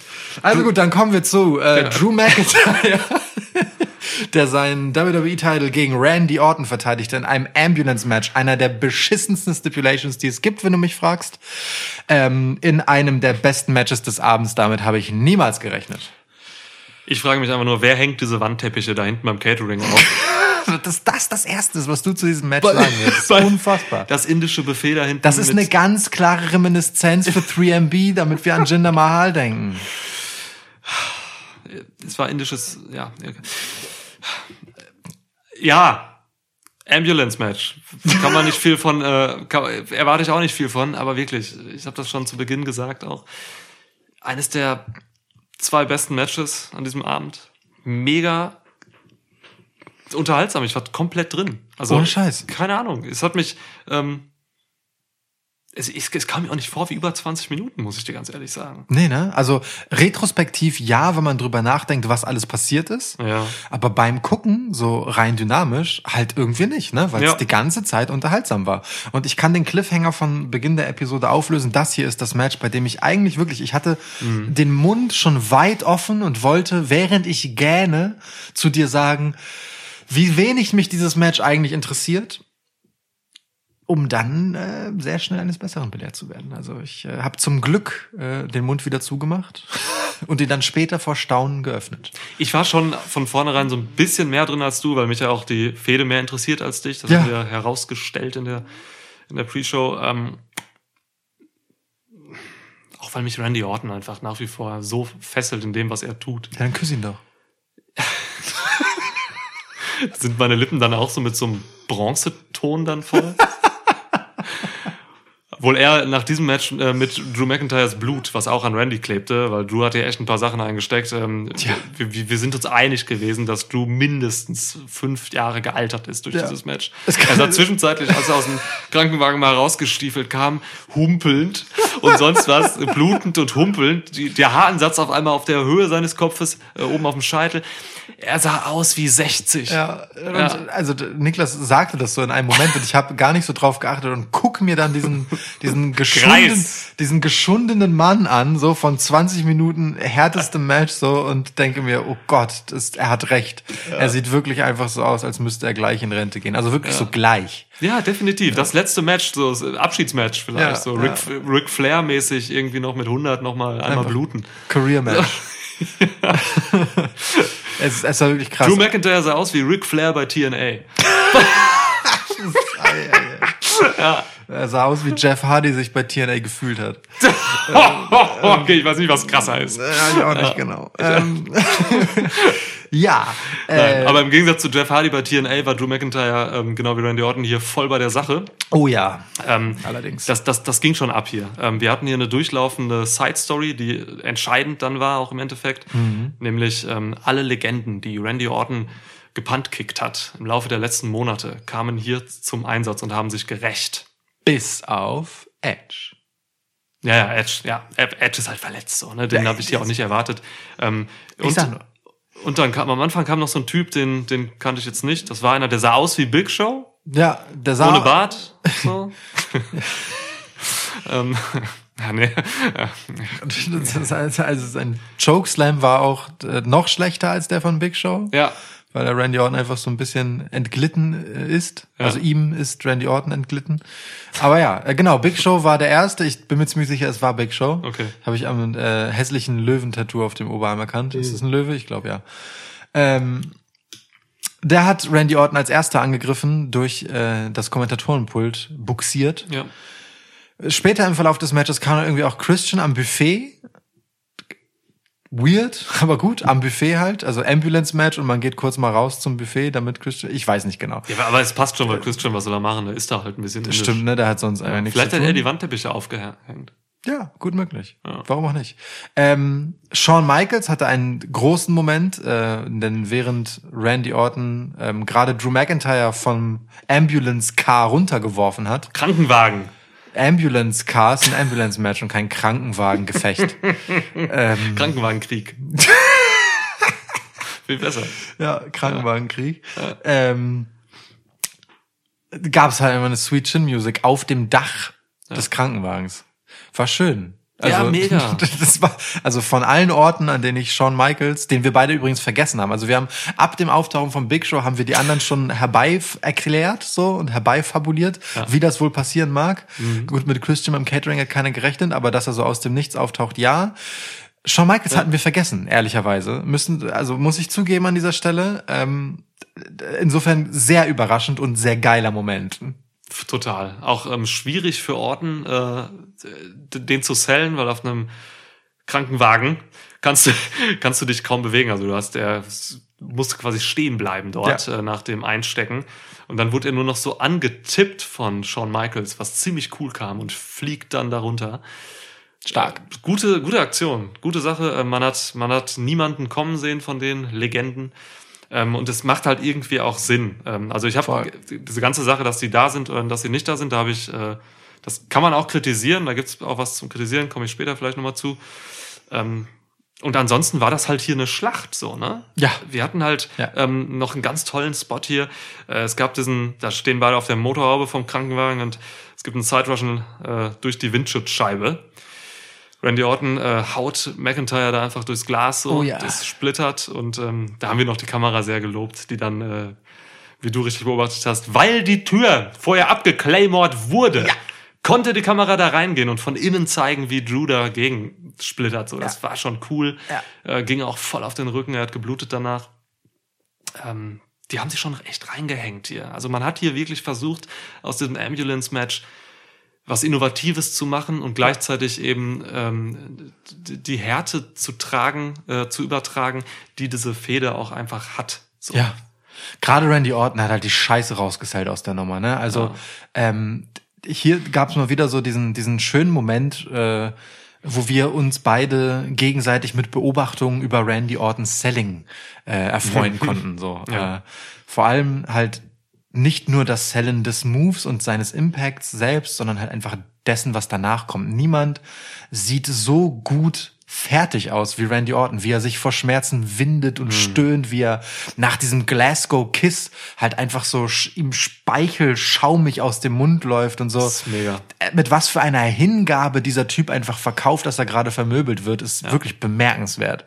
Ja. Ist, äh, stark, stark, wirklich stark. Es ist wirklich so. Ne? Es sind, es sind echt, wie du schon sagst, es sind gar nicht so unbedingt die Moves an sich, so, weil die macht er einfach gut. So alles, was danach kommt, ist große Kunst einfach. Achtet da bitte drauf. Würdigt bitte Randy Orton, wenn er in diesen Momenten einfach diese Details so meisterhaft verkörpert. Ja. Also der Typ lebt diese Situation dann gerade. Der Typ ja. ist, ich ja. glaube, niemand ist so sehr in dem Match, in einer Fehde, in seinem Charakter wie mhm. Randy Orton. Mhm. Das ist einfach, boah, Chapeau. Ja, das hat äh, hier eine Menge für das Match getan. Ne? Also äh, Drew McIntyres ja. Leistung in allen Ehren, der hat sich auch richtig rangehängt, aber Randy Orton ist halt dann doch derjenige, der hier ganz stark durch die Story trägt ja. und die Emotion, Emotion, e oh, Alter, Emotionalität, schweres Wort. Ja. Ähm, Emotionalität, Emotionalität. krass. ja. Sprachtalent, Marienkäferretter. Ja. Das ist unglaublich. Ja. Heroisch ohne Ende. Ähm, ja, auf jeden Fall Dings. Äh, äh, Randy Orton macht halt, dass das so emotional ist. Äh, ähm, Drew McIntyre hatte dann aber später äh, zum Ende des Matches nochmal nun eine gewisse Betonung auf seiner emotionalen Seite, als er nämlich schon der sichere Sieger war. Mhm. Ähm, nach einem Claymore zu unserer Enttäuschung, nicht so wie wir in der Pre-Show herbeifabuliert haben, äh, in den Krankenwagen, wie wir auf Deutsch sagen, rein sondern auch nicht aus dem Krankenwagen raus, wie du im Match gefordert hast. Hätte mir auch gut gefallen, wenn er da einfach so ah, rauspoltert mit ja. einem Claymore. Ja ähm, sondern einfach seitlich. So danach ähm, hieft der Randy Orton in den Krankenwagen und denkt sich dann, ähm, nee, ich mach die Tür doch noch nicht ganz zu. Ich zieh den Randy wieder so ein bisschen raus und dann machen wir kurz bisschen Close-up darauf, wie ich so schnaufe. Und dann mache ich, äh, obwohl ich Babyface Champ bin, äh, einfach einen Punt-Kick. Ja. Kopf weggetreten, Tür zu gewonnen. Ähm, und ja. Ric Flair sitzt am Steuer und fährt den Krankenwagen weg, wie Niklas Colt vorher gesagt hat im Matchverlauf übrigens. Ja. wir, wirklich, wir haben uns nur noch Ric Flair gewünscht am Ende. Ja. Ja. Und hier ist es. Woo! so kurz hat er es nie gemacht. Das ist richtig, aber ich wollte den Nachbarn nicht noch mehr verärgern. Das ah, okay. ist äh, 23 Uhr irgendwas. Ja, stimmt. Ähm, ja, der Puntkick war unnötig, sage ich dir ganz offen. Also ähm, Top Babyface der Company muss an dieser Stelle nicht so brutal sein. Das, ich, ich, ich, ich will da eine, eine, eine klarere Trennung haben, irgendwie so. Ich finde es, ich finde es nicht so gut, wenn Babyfaces so leicht dann auch ähm, so brutal werden. Leicht. So. Ja, Nach er wurde schon dazu getrieben, ne? Diesen Wochen. Nach leicht. diesen Wochen. Aber trotzdem, ich finde es, es, ich finde es effektiver für ein Babyface, wenn dieses Babyface dann auch charakterliche Stärke beweist, in der Hinsicht, dass es besonnen ist oder sich in dem richtigen Moment als Vorbild auch ähm, zurückhalten kann. Das steht ja auch für eine Stärke, wenn man äh, eben nicht einfach sein Temperament freien Lauf lässt. So, das haben Leute wie John Cena einfach ähm, meisterlich kulminiert, äh, ja. kultiviert. Ja. So, äh, und das hätte ich mir hier von Drew McIntyre gewünscht. Also es macht schon Sinn, dass ein Babyface sich auch wie ein Babyface verhält, indem er dann wirklich nicht über die Stränge schlägt. Und wenn das dann mal passiert, dann muss es was super krass Besonderes sein, irgendwie so. Das kann mhm. auch mal passieren, wenn so ein John Cena mal irgendwann komplett durchdreht oder so, ne? Dann jetzt so nach Jahren des äh, kontrollierten äh, Nettseins, dann hätte das was Besonderes. So, weiß ich nicht, ob ich das für Drew unbedingt will. Ich find's gar nicht so schlimm, weil ehrlicherweise ist Drew McIntyre seit der Champ ist jemand, den man aus der Reserve locken kann, den man provozieren kann, der dann auch äh, zu Unvernünftigkeit äh, und unnötiger Härte äh, sich hinreißen lässt. Man denke nur an das nicht besonders babyfacehafte äh, Match gegen ähm, Dolph Ziggler zum Beispiel, den man halt auch einfach zerstört hat, weil er konnte. So. Mhm. Ähm, klar ist so ein Puntkick natürlich nochmal eine andere Nummer, vor allem wenn du halt weißt, da ist der Typ, der dir den Kiefer damit gebrochen hat, so Storyline-mäßig. Ja. Äh, und du willst das vergelten. Ja, ich finde, Rache ist immer ein irgendwie unbabyfaciges Motiv. Ja. Aber im Endeffekt ist das halt, worauf 90 Prozent der Wrestling-Fäden aufgebaut sind. Auf Rache, ja, aber ja. es geht ja darum, die Art, wie man die Natürlich. Rache umsetzt. So, ne? Der Sieg klar. müsste ja eigentlich reichen, so für den meisten. Aber ich gebe dir recht, ähm, es passt ein bisschen zu dem Charakter Drew McIntyre, wie man ihn bis jetzt ne? bezeichnet hat. So, es, ist temperamentvolle. Genau, und es ja. ist im Endeffekt ja auch das, ähm, ich meine, man darf nicht vergessen, wie stark man den aufgebaut hat, ne? Mit dem Sieg gegen Brock Lesnar, so wie er halt aussah und wie er danach durchdominiert hat. Ja. Das ist hier jetzt, das wäre meine Kritik, ähm, Randy Orton und äh, drei auftauchende Legenden, die alle gegen Randy Orton eingreifen braucht, damit Drew McIntyre den Sieg davon trägt, ist ähm, nun nicht unbedingt zuträglich für die Dominanz von Drew McIntyre. Aber das nehme ich jetzt erst einmal hin. Ähm, und das angeknackste Ego und diese, ähm, diesen, diesen Hang zum, ja, Übersteuern das ist ja etwas, womit man in Zukunft arbeiten kann und äh, vielleicht wieder das ein oder andere Match mit ihm spannend kriegt, weil außer der Fehde mit Randy Orton war genau gar nichts spannend, was Drew McIntyre seit seinem Titelgewinn machen durfte, einfach weil er zu stark war. Das erste, was du gesagt hast, äh, unterstreiche ich so. Das wäre nämlich genau das, was ich eben schon mal angedeutet habe, dass ich noch sagen wollte, hm. was mir nicht gefällt an dem Auftauchen dieser Legende. Und das ist ja, es tatsächlich. Danach also genau so sehe ich es auch. Ja, ja das ja. Ist, ähm, ich meine, die haben sogar zum Teil ihre Finisher gezeigt. So, mhm. Ne? Mhm. Und ja, das schützt Randy Orton halt irgendwo. Hat er sich auch verdient vielleicht diesen Schutz nach diesem ja. gro großartigen Jahr 2020, das er hatte. Aber ja, ein bisschen übertrieben halt irgendwie, ne? Was und Randy ja eingesteckt hat, Alter. Auch sehr konstruiert natürlich, ne? Dass die alle drei nun da sind ja, und auftauchen und ja. so schön nacheinander und so. Also, wie gesagt, ne, dass man extra nach hinten Backstage geht, nur weil da Christian rumlungert, so ungefähr. In einem Ambulance-Match gibt es wirklich keinerlei Grund, äh, die Gegend dort zu verlassen und äh, Richtung Backstage zu gehen. Einfach. Ja, das stimmt. Also, ja. Das, den gibt's einfach nicht. Naja. Okay. Main Event Time. Wir haben anfangs Roman Reigns als Tribal Chief anerkannt. Ja. Bleibt die Frage noch offen, wer es nicht gesehen hat. Hat Jay Uso Roman Reigns auch anerkannt? 22 Minuten, fast 23 äh, brauchte dieses Match. Alter, ähm, ich kann mich da nur wiederholen. Also ich war, ich erinnere mich nicht, wann ich das letzte Mal einfach so tief drin war. Ich schlage jetzt, Match. ich schlage mein Notizheft zu, denn ich habe nicht ein Wort zu diesem Match aufgeschrieben, weil es mich nicht losgelassen hat. Also es wirkt, ja. ist kein Witz jetzt. Also ich muss es weglegen. Es bringt mir nichts mehr. Ja, ja, ja. Es ist, boah, also wirklich so eine unfassbar gute Geschichte allein in dem Aufbau dieser Fehde schon. Ähm, die letzten Wochen, es waren nicht viele Wochen. Das Ganze mit Jay und Roman, das geht ein paar wenige Wochen. Mhm. So. Und die haben einfach die Scheiße aus dieser Fehde gesellt bis jetzt. Ähm, was hier kulminierte in diesem äh, Main Event bei Clash of Champions. Ich sag dir wirklich, an diesem Match war alles perfekt. Alles. Ich habe hier nichts zu meckern. Jeder hat seinen, seinen Part perfekt gespielt. Auch so ein Paul Heyman, der sich komplett zurückgehalten hat, genau das Richtige getan hat. Ähm, an einer Stelle einmal kurz kam, wo, wo du einfach einen Lachanfall gekriegt hast kurz. Ähm, ja, in dieser schmierigen, speichelleckerhaften, ja. fast schon von Roman eingeschüchterten Art. Ich meine, der Typ stand halt jahrelang beruflich neben Brock Lesnar und es, also außer also weißt du, da hatte er seinen größten, seine größten Anzeichen von Angst, als Roman, Re Roman Lesnar drohte, ihn zu verlassen. Aber nicht, weil er Angst vor Lesnar hatte, sondern Angst vor dem Verlust von Brock Lesnar. So, Paul, Heyman, ja, Paul Heyman hat Brock Lesnar immer irgendwie unter Kontrolle gehabt. Ja. Er konnte ihn zurückhalten. Ja. Und so mit Roman ist das ganz anders. Eine ganz andere Beziehung. Das, das haben sich richtig schön äh, mit den Nuancen und so herausgestellt, dass Roman halt hier der Tribal Chief ist, der sich halt nichts äh, sagen lässt, sondern der eben nur den Consultant Paul Heyman hat. So. Ja. Für die Verhandlungen backstage und so ist Paul Heyman da und hin und wieder mal so ein Tipp.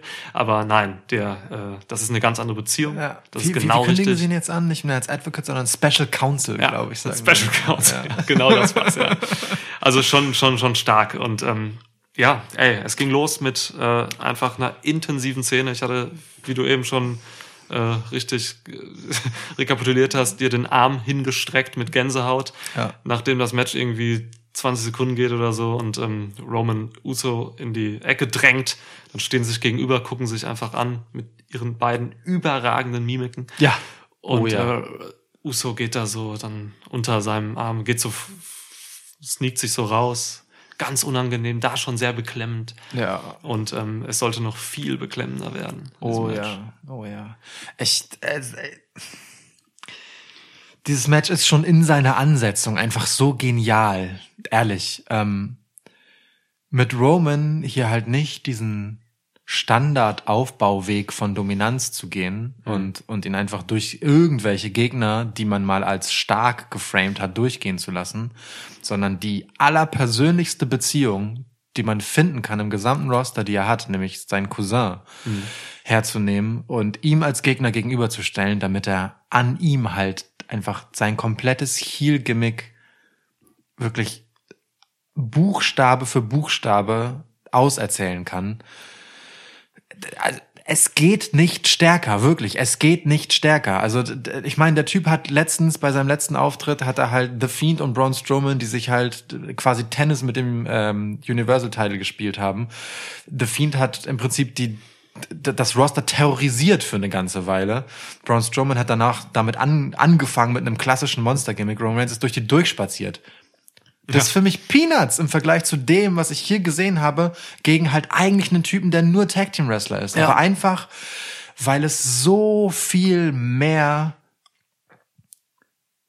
Dominanz wirklich auch, also wirklich Dominanz transportiert hat. Nicht Stärke, nicht Überlegenheit, wortwörtlich Dominanz. Das war so, du hast es gesagt, beklemmend, so unangenehm, sich diesen Roman Reigns anzugucken, der könnte nicht krasser wirken als nach diesem Match. Obwohl es, es verrückt eigentlich, dass der 20 Minuten noch was braucht, um Jay Uso zu besiegen. Ne? Das ist halt niemand, der normalerweise in so einem Titelmatch stehen sollte. Aber das Match war halt auch so lang, weil Roman Reigns es hat passieren lassen. Ey, klar. So, ne? Er hat zwischendurch zu ähm, Charles Robinson, dem Referee, gesagt, so, ähm, nebenbei immer so, are you ready? I'm not ready yet.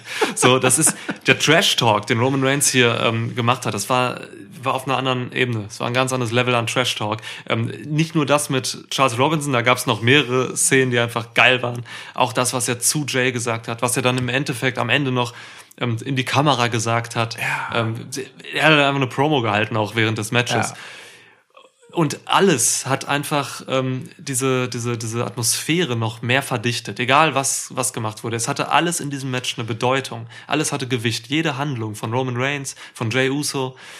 Es war alles so gewichtig und ähm, wirklich, ich kann einfach nur meinen Hut ziehen, wenn ich einen aufhätte. Das ist, Roman Reigns ist ein anderer Mensch. Ähm, er ist aber gleichzeitig total glaubwürdig. Ja. Es ist unglaublich, was er für eine Mimik hat. Ja. Ähm, seine Promos sind oh Gott, das ist alles so arrogant und aber, aber auch so, so abgedeckt. Da ist halt ein Rückhalt hinter. Das ist halt eine, eine, eine, eine Arroganz, die man, die man sogar einfach als Zuschauer annehmen kann, weil man es einfach glaubt und äh, ja, das ist nicht dieses dieses klassische cocky Ding, dieses nee. herablassende so, sondern halt einfach wirklich einfach genau das Selbstbewusstsein für diese Dominanz, die er faktisch hat, einfach, ja. einfach ausgespielt. Einfach so, ey, es ist halt so. Das ist so selten im Wrestling. Dieses, ja. also diese Art von Heel-Gimmick mit so einer ganz puren, äh, glaubwürdigen äh, Dominanz und Selbstsicherheit, das ist schon richtig krass. Es gab so eine Szene, die das nochmal unterstreicht hat. Äh, Charles Robinson wieder, ähm, Little Nage, hat gef gefragt, ähm, als Roman Reigns halt rausgegangen ist und Uso da irgendwo rumlag, ähm, so, what are you doing? Und, und Reigns dann ganz ruhig mit seiner coolen Art einfach so, what do you mean? I'm doing what I want. Und das, das, das hat genau das, was er macht. So. Dieser Mann, und das, das hast du beim Gucken eben mal gesagt, der glaubt halt einfach, dass ihm wirklich dieser Laden gehört. So. Ja. Das hat er auch gesagt, ne? also einer, einer seiner Promos da in dem Match. Ähm, ja. Irgendwie so, ey, das sind hier, guck mal, das ist meine Kamera, guck da rein, Uso, und jetzt erkenn mich verfickt nochmal als Tribal Chief an. Das ist meine Kamera, das ist my WWE, ja. das ist my Show. Das ist großartig. Roman weiß, dass er Uso hier besiegen kann. Er hätte auch nach zehn Minuten besiegen können, hat dann immer wieder, aber er wollte halt gar nicht den Sieg, so der war klar, der war ja. logisch, das ist selbstverständlich. Aber er wollte halt wirklich die Anerkennung als Tribal Chief haben, die er von uns hat. Hier im Schwitzkasten. Definitiv. So, ähm, da muss da muss nicht erst einer kommen und ein Tuch werfen oder so. ähm, Unfassbar. Äh, Reigns hat ein, paar neue Moves auch dabei. Ja. So, dieser Single Leg Jump, ich weiß nicht, wie der Move heißt. Running Leg Drop? Running Leg Drop so kann man meinetwegen nennen. Ja, sowas. das ist gut, ja. ja. Ähm, es, also wrestlerisch generell war hier auch, also darum ging es mir gar nicht in diesem Match, aber auch das war alles super. Ja. Wrestlerisch habe ja. hab ich hier nichts auszusetzen. Es gab ähm, Jay Uso hat die Hölle aus Roman rausgesellt. Auch seinen Strikes vor allem. Alter, Diese Palm Strikes, also diese Open Hand Dinger, ey, alter Schwede. Jay fliegt halt immer weg. Herrlich. Entschuldigung, ich bin dir ins Wort gefallen. Ja, äh, was wollte ich sagen? Ich wollte nur sagen, dass, es, dass dieses Match tatsächlich auch eine gewisse klassische Struktur hatte. So, mhm. trotz dieser ganzen anderen Dinge, die viel wichtiger waren, hatte dieses Match auch eine Struktur von ähm, Heel dominiert, ganz lange, sehr lange sogar in diesem Match. Ja. Aber dann kommt noch das äh, Wiederauferstehen des Faces. Jey ja. Uso kam dann mit zwei hervorragenden äh, Dives nach draußen wieder. Ähm, hatte dann auch die ersten Pin-Attempts. So. Mhm. Das waren Two Counts dabei. Die hat erst Roman geschluckt, auch untypisch eigentlich zum Matchverlauf so. Ähm, aber ja, und dann kommt halt wieder Roman Reigns zurück und ähm, also ein klassischer kleiner Dreiakter, also ein ganz ja. kleiner, aber schön gemacht. Ähm, mit dem aber sehr unkonventionellen Ende dann, dass es eben nicht den Pin gibt, sondern im Endeffekt ein Technical Knockout. Ähm, steht hier zumindest in meiner Liste. Ja, also ich weiß nicht, wie man äh, einen Forfeit Handtuchwurf eigentlich, ne? Ein Forfeit durch eigentlich den schon, Handtuchwurf, ja. ja. Also äh, Jimmy Uso kam rausgehumpelt. Ja. Äh, mit Knee Brace, der ist ja verletzt. Ähm, und hat nach langem Zögern und während sein jüngerer Bruder, acht Minuten jüngerer Bruder Jay, äh, ihn davon abhalten wollte mit allem, was er konnte, ähm, doch nicht verhindern können, dass während Roman äh, ihm halt einfach ins Gesicht drischt, dann Jimmy das Handtuch dazwischen wirft, ähm, sich auf seinen Bruder wirft, tatsächlich zwischen ihn und seinen Cousin, ja. ähm, und dann halt noch sagt, äh, äh, You're the chief, man. Is this what you want? Ja. Und dann ja. ist das Ding durch. Alter. Alter Vater. Unfassbar. Zwischendurch nochmal kleine Heel-Unterstreichung nochmal. Es gab so ein Low-Blow-Kick-Out. Mega. Von, von Romes äh, in die, wie du so schön gesagt hast, Familienjuwelen. Sehr passend in dieser Fehde. Ja, danke. Ähm, ja, das wollen wir nicht unter den Tisch fallen lassen. Ähm, äh. Es ist, habe ich so noch nicht gesehen, fand ich gut. Ja.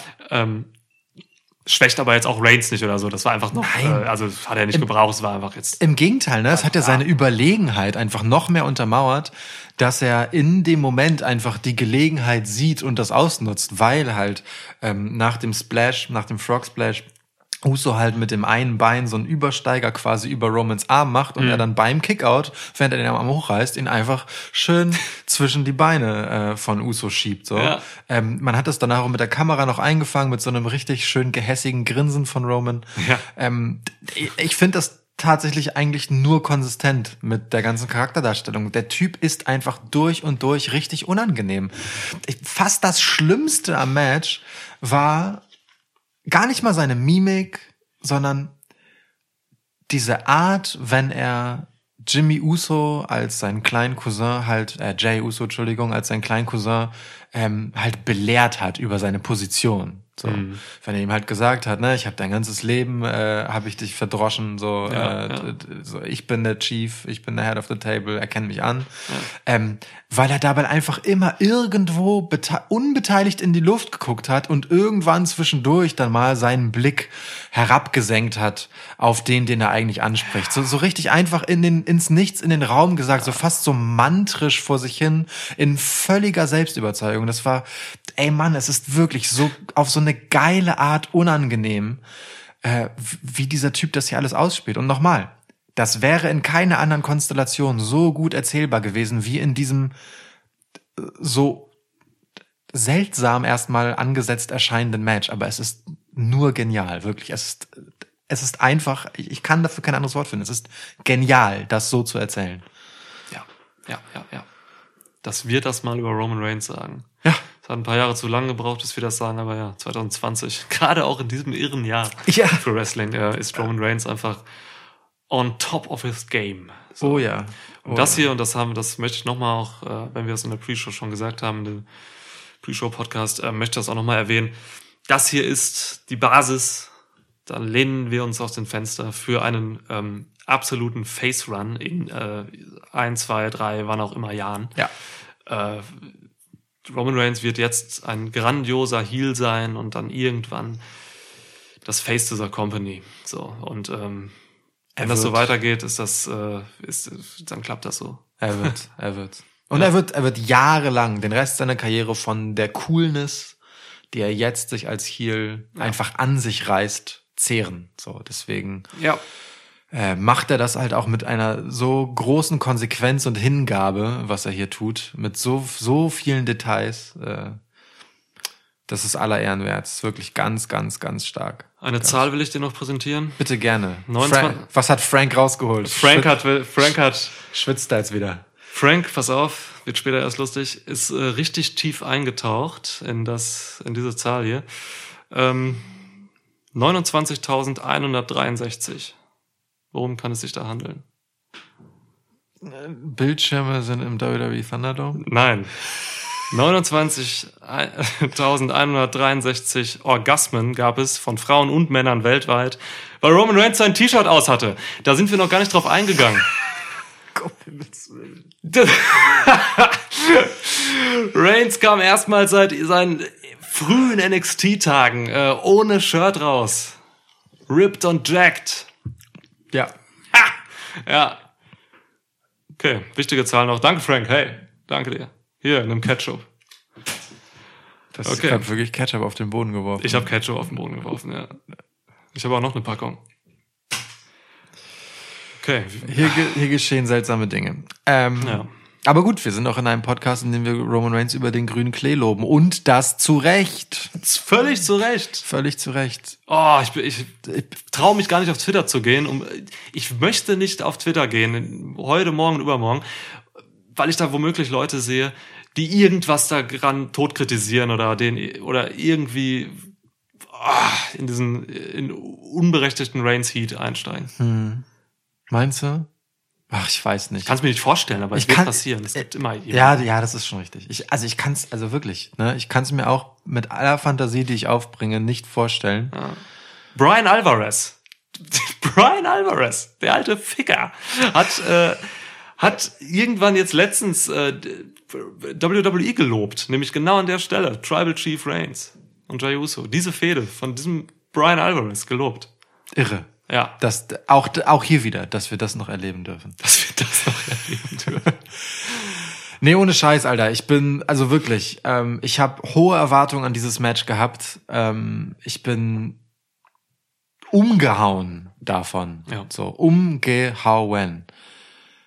Definitiv Match of the Night dadurch, durch diese ganze emotionale Komponente und den ganzen ja. Hirnschmalz und das Herz und Seele, was da drin steckt. Ich stehe auch einfach auf samoanische Familienscheiße. das, wirklich, das sage ich dir ganz ehrlich, das fand ich schon immer mega interessant. Ich finde die samoanische Kultur interessant. Ich finde es einfach hochgradig bemerkenswert, wie diese, diese, dieser winzige Inselstaat einfach sein, sein, seine Fußabdrücke im Wrestling-Business hinterlassen hat. Das ist ja. unfassbar spannend. Also Samoaner sind wirklich so interessant. Da sind so tolle Charaktere bei, über die ganze Welt verstreut, jetzt auch im Wrestling. Ja. Ähm, ja. Das ist, ist geil. Deswegen äh, fängt mich diese Story auch nochmal auf diese Art ab, weil ich einfach Bock habe, auch Samoaner irgendwie, samoanische Familiengeschichte zu erleben. So. Passend dazu gibt's übrigens äh, jetzt ein WWE Chronicle äh, zu Jay Uso. Ja. Ähm, auf dem WWE Network. Werde ich mir auch mal reinziehen. Denn ähm, der hat sich hier, also ne, bei allem Lob für Roman Reigns und seine wirklich minutiös perfekte, fast schon beängstigend perfekte Darstellung. Ähm, all das hätte dieses Gewicht nicht gehabt, wenn Jay Uso nicht dieses Match so angenommen hätte, denn der war auch in jedem Moment einfach völlig präsent und hat sich komplett in den Dienst der Sache gestellt. Hier sein Cousin wie ein unglaublich unterkühltes Arschloch aussehen zu lassen. Mit dieser total interessanten Mischung, finde ich, aus diesem Uso-Selbstbewusstsein, das sie halt haben, weißt du, diesen, mhm. diese Attitüde, diesem Swagger, den die halt schon so mitbringen, aber auch ja. zwischendurch schon einer gewissen Anwandlung von Einschüchterung, nicht, nicht aus Angst oder so, weil, weil der jetzt so überlegen sei, sondern einfach nur so, Mann, wir sind Familie, was machst du? So dieses, dieses leicht verwunderte, zweifelnde, das war auch von ihm ganz großartig erzählt in Mimik und Körperhaltung und so. Ja. Ganz stark. Jay Uso, ey, ich weiß nicht, wann ich das letzte Mal erlebt habe, dass jemand so aus dem Nichts in kürzester Zeit als Face-Over ging. Ja. Das ist Wahnsinn. Wie, also, habe ich auch auf Twitter mitgekriegt, so wie, äh, wie schnell er einfach ähm, Leute hinter sich versammelt hat bei ja. diesem Face-Run, den er jetzt als Singles-Wrestler hat. So das ist, das ist schon krass. So. Äh, boah. Also mega Bock. Ähm, auch auf Jay Uso, was, oder generell die Usos, was das mit denen macht jetzt so. Ja. Weil diese Story, ja. da hängen ja einfach noch mehrere Leute dran. Definitiv. Ähm, ja. Ich, Jimmy Uso kam jetzt raus, hat sich auch da reingeworfen im wahrsten Sinne des Wortes. Deswegen, ich bin gespannt, was da passiert. Ich kann mir vorstellen, dass es hier vielleicht doch ein Stable gibt, aber ein unangenehmes Stable, so mit hm. dem, dass die Usos halt irgendwie folgen, weil sie müssen. So, mhm. ich meine, ne, Reigns füttert halt die ganze Familie durch, offenbar. die Usos verdienen ja da nichts anscheinend. ähm, oder ob es jetzt einfach noch eine Fehde gibt, vielleicht bald mal noch gegen Jimmy oder so. Ich habe keine Ahnung. Man kann da noch Rikishi reinwerfen. Man kann da mit den Leuten arbeiten, die noch, äh, also mit den Legenden und so. Das ist, boah, das hat so viel Potenzial noch. Vielleicht ja. lässt man es aber auch und sagt jetzt einfach, Roman geht weiter. Ja. Er ist jetzt als Heel etabliert. Und jetzt kommt Braun Strowman. äh. Sorry, ich will nicht mit einem äh, mit Erbrochenen aus diesem Podcast rausgehen. Deswegen, ich habe äh, ich hab auch noch was. Ähm, Ich finde auch an dieser ganzen Ansetzung, also ähm, in Storyline haben wir das ja schon echt auseinanderklamüsert, was hier alles großartig erdacht wurde, äh, was die Inszenierung von Roman Reigns angeht, so in Character betrachtet. Aber ja. auch auf der Metaebene.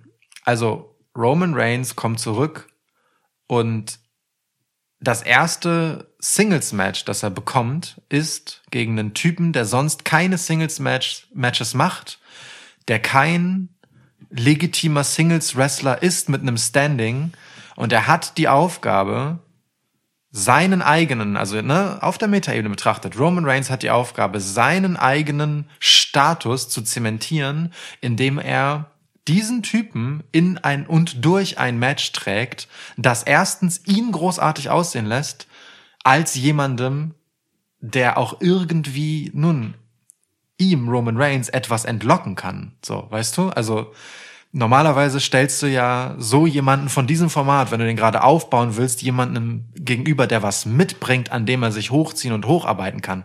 Das hat Jey Uso alles eigentlich nicht, zumindest mhm. nicht als Singles Wrestler.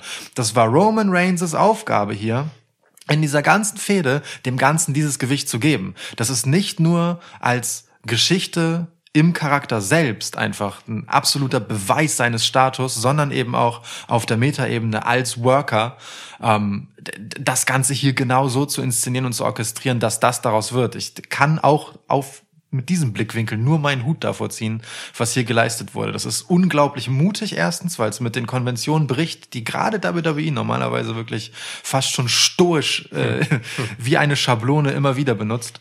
Ähm, das kann richtig hart in die Hose gehen und es ist hier alles unglaublich gut aufgegangen. Ich bin begeistert. So. Schönes, schönes Schlusswort. Ja. Flaschen leer? Noch nicht ganz, Moment. Gibt es ein samoanisches Nationalgetränk? Das würde ich mir gerne ah. mal kredenzen. Spiel schon mal das Outro ab, während du das suchst, ja? Ja. Samoanisches Nationalgetränk. Stütja. Ich weiß nicht, wie man es ausspricht. Wahrscheinlich das ist eine Spirituose aus Rumänien.